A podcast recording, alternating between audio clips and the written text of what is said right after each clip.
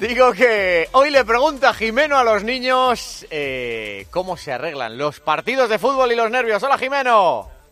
Hola Rubén Maldini, queridos amigos de este pedazo de especial del Mundial de Rusia 2018. Nosotros los niños os lo decimos claro, estamos muy preocupados por ciertos comportamientos que estamos viendo en los adultos. Estáis inestables, algunos demasiado inestables, eh, estáis preocupados y al final solo es fútbol. Y esa es la pregunta de, de hoy. ¿Por qué los mayores se ponen tan nerviosos con el fútbol? Porque están borrachos, porque han bebido vino. Em, em, porque, porque, porque no ha metido gol. Yo ni lo sé, yo nunca he ido a un partido.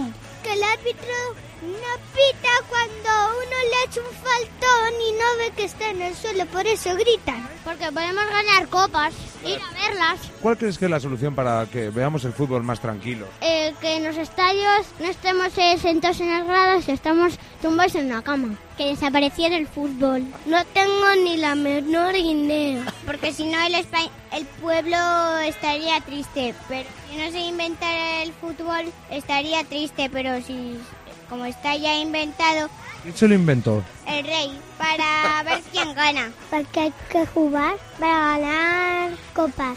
¿Por qué son tan importantes las copas? Porque son brillantes. Me encantan las copas brillantes.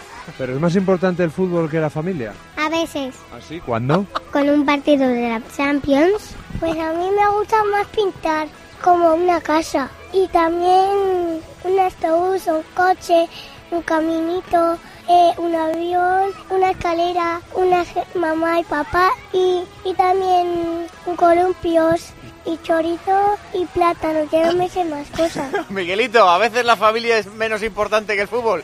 Y dice el niño, sí hombre, cuando es la Champions el fútbol es más importante.